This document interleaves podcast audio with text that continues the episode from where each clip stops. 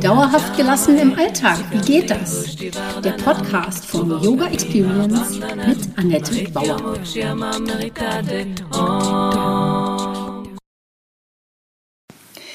Hallöchen, schön, dass du da bist. Ich begrüße dich zur Podcast Folge 34, die Königin meines Lebens.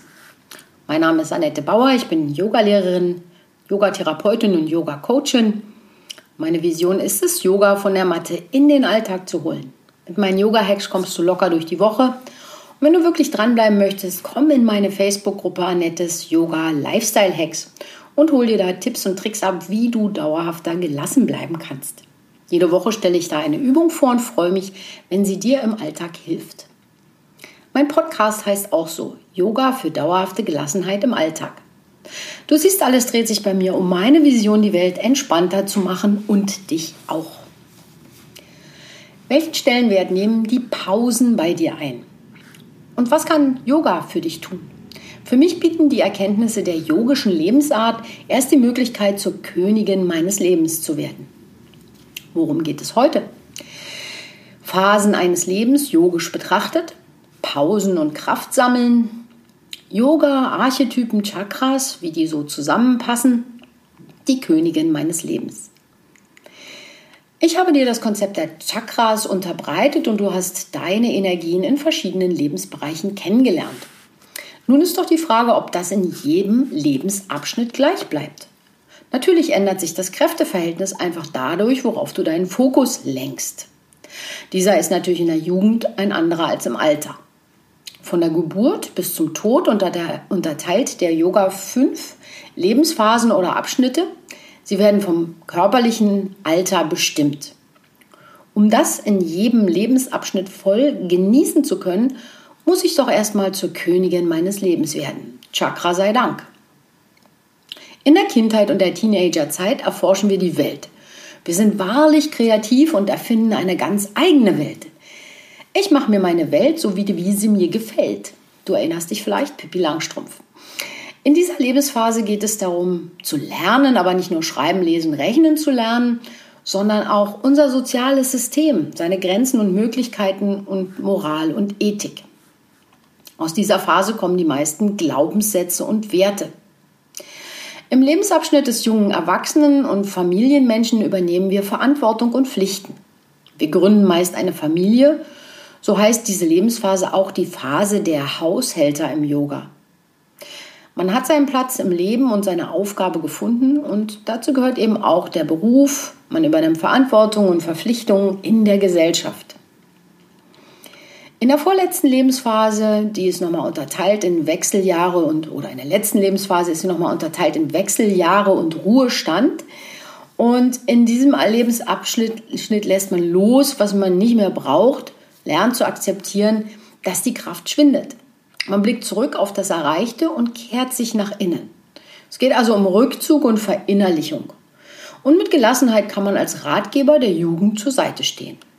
In diesem letzten Teil oder der letzten Phase geht es dann um Entsagung der Welt und um Weisheit.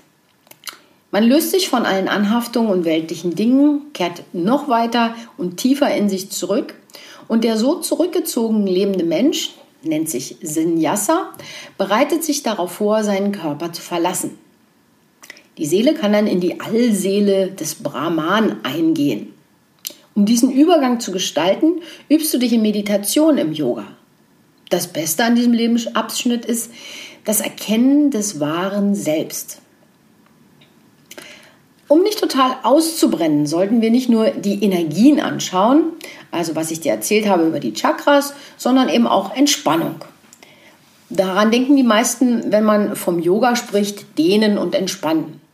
Es gehört aber auch die äh, Energie dazu und die Energielenkung.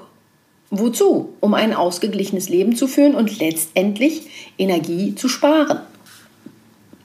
Menschen im Burnout haben viele körperliche und vor allem nervliche Probleme, die sie daran hindern, sich auf den Weg nach innen zu machen. Oder stand dir schon mal mit Rückenschmerzen, Migräne und Schlafstörungen der Sinn auf eine intensive Meditationspraxis? Ich will nicht sagen, das sei unmöglich, aber es ist sehr schwierig. Denn sich auf sich selbst einzulassen erfordert im letzten Schritt deine volle Konzentration und die Kunst, diese dann ebenfalls loszulassen.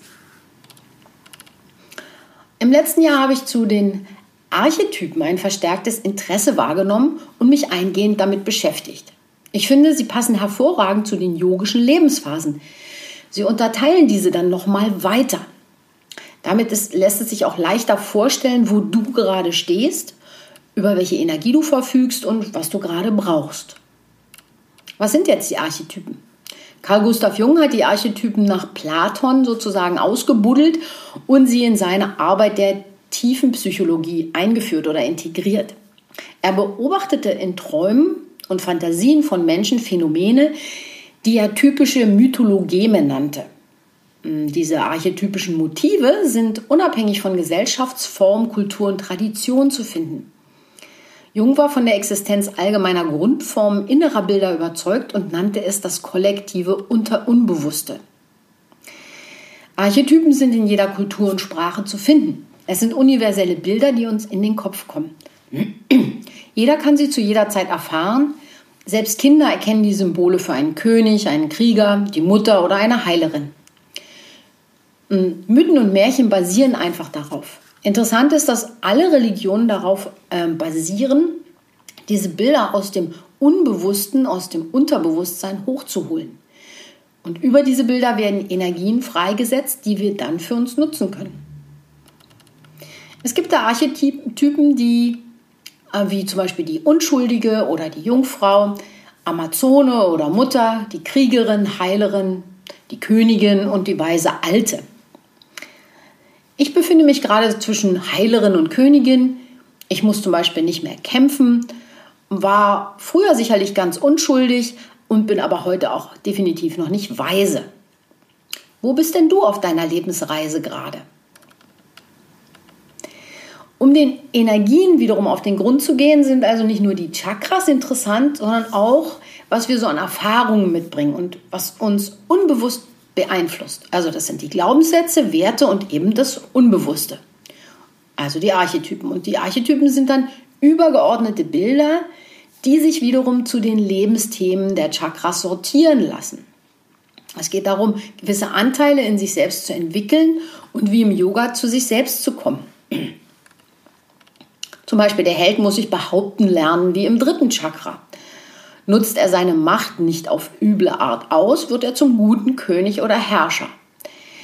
Die Mutter wird ihr Herz öffnen, nicht nur für das eigene Kind, sondern für alle Kinder dieser Erde. Da geht es natürlich dann ums Herzchakra. Die Heilerin, Alchemistin wird ihr Wissen mit der Intuition im dritten Auge verbinden.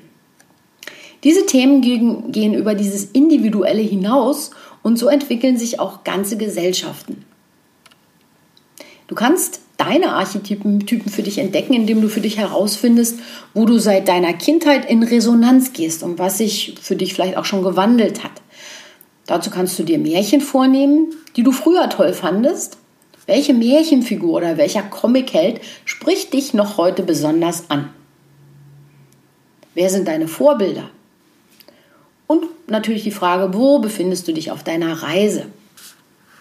Dadurch kannst du Verbindung mit den Archetypen aufnehmen. Spüren, wie du dich damit fühlst. Und auch vielleicht spüren, was dir fehlt oder was du noch brauchst. Also es geht um die Energie deiner Intuition, deiner Kraft mit dem dritten Auge, dich selbst zu betrachten. Also mit der Intuition von innen heraus einen Blick auf dein Leben zu werfen. Eine Amazone ist wild, aber eine Kriegerin geht zum Beispiel taktischer vor und kämpft auch nicht mehr jede Schlacht. Eine Königin ist keine Prinzessin mehr, dafür hat sie aber auch eine Würde, die sie nicht mehr betonen muss. Ohne das Zurückschauen und Loslassen, was zu der einzelnen Lebensphase passt, werden wir nicht merken, wenn wir unsere Energien vergeuden. Die Mutter muss auch irgendwann ihre Kinder loslassen. Sie kann aber als Ratgeberin bereitstehen ähm, und als Königin wird sie Energie, ihre Energien für sich beanspruchen und sich auch endlich den Raum und die Zeit für sich zurückholen, um ihre Kräfte zu sammeln. Also eine Mutter darf zur Königin werden. oder eine Heilerin oder eine Priesterin oder was immer es sonst noch an Archetypen gibt. Und um diese Kräfte zu sammeln, ist wichtig, da drauf zu schauen. Ernten, was Frau gesät hat. Sich selbst annehmen. Ich bin gut, so wie ich bin. Aufräumen und loslassen, was nicht mehr passt. Gelassenheit entwickeln. Dadurch innere Freiheit auch erlangen. Ja, also einfach alles nicht mehr so ganz so wichtig nehmen. Außer sich selbst vielleicht. Klarheit für die eigenen Wünsche auf dem weiteren Weg. Ich weiß, was ich will. Urvertrauen in sich finden. Ich bin frei von Zweifeln. Selbstermächtigung. Ich bin die Königin meines Lebens. Sich selbst schätzen und für sich sorgen. Ich gönne mir etwas. Die Königin meines Lebens. Was bedeutet das gerade für mich? Also ich, ich persönlich, ich Annette mache mal Pause. Ich habe sehr viel geschafft im letzten Jahr und sehr viel gearbeitet. Und jetzt mache ich Pause. Und bei dem Thema Energie muss Frau lernen, konsequent Zeit für sich freizuhalten. Muße und Müßiggang sind wichtig, um die kreative Kraft bei Laune zu halten oder das Mitgefühl aus sich selbst immer wieder aktivieren zu können und auch immer wieder in die Intuition einzutauchen. Es ist also Müßiggang oder Muße ist nichts für Faulenzer. Ähm, es ist wichtig, ein Mittagsschläfchen zu halten, es ist ein wichtiger Beitrag, um deine Energie auszubalancieren. Oder einen Spaziergang machen, aber etwas für dich tun. Und ich sage das mal mit Abraham Lincoln. Halte dir jeden Tag 30 Minuten für deine Sorgen frei und in dieser Zeit mach ein Nickerchen. In diesem Sinne bin ich auf dem Sofa zu finden. Worum ging es also heute? Die Phasen eines Lebens, yogisch betrachtet, Pausen und Kraft sammeln, Yoga und Archetypen und Chakras, wie die alle vielleicht miteinander so zusammenhängen können. Und die Königin meines Lebens. Schreib mir gerne einen Kommentar oder komm in meine Facebook-Gruppe Annettes Yoga Lifestyle Hacks. Ich packe den Link auch wieder unter, also in die Show Notes. Und ansonsten wünsche ich dir einen wundervollen Tag und genieße deine Pausen. Das war Dauerhaft gelassen. Wie geht das? Der Yoga Experience Podcast mit Annette Bauer. Wenn du mehr davon in deinem Alltag einbauen möchtest, abonniere gerne meinen Podcast.